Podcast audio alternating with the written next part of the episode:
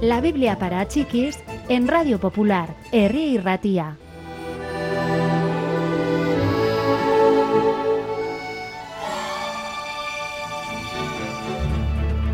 Cuando Jesús terminó de hablar a la multitud, los discípulos se reunieron en torno a él con sus preguntas. ¿Qué significaba la historia del sembrador? preguntaron. Jesús sonrió. La razón por la que narro parábolas es discriminar entre los que son capaces de entender el reino de Dios y los que no lo son. Escuchad, la semilla es la palabra de Dios.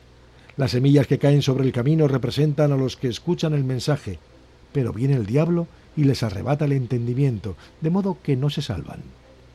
Las semillas que caen sobre el suelo pedregoso representan a los que escuchan el mensaje y se llenan de entusiasmo pero el mensaje no arraiga verdaderamente sus corazones. Cuando vienen tiempos difíciles, abandonan su fe. Las semillas que caen entre las zarzas representan a aquellos que escuchan el mensaje y quieren vivirlo, pero sus ocupaciones cotidianas no dejan lugar a su fe. Su fe no da ningún fruto. Las semillas que caen en tierra buena representan a los que entienden el mensaje y dejan que eche raíces en su vida. Ellos permanecen fieles a todo lo que han escuchado y su vida produce resultados asombrosos.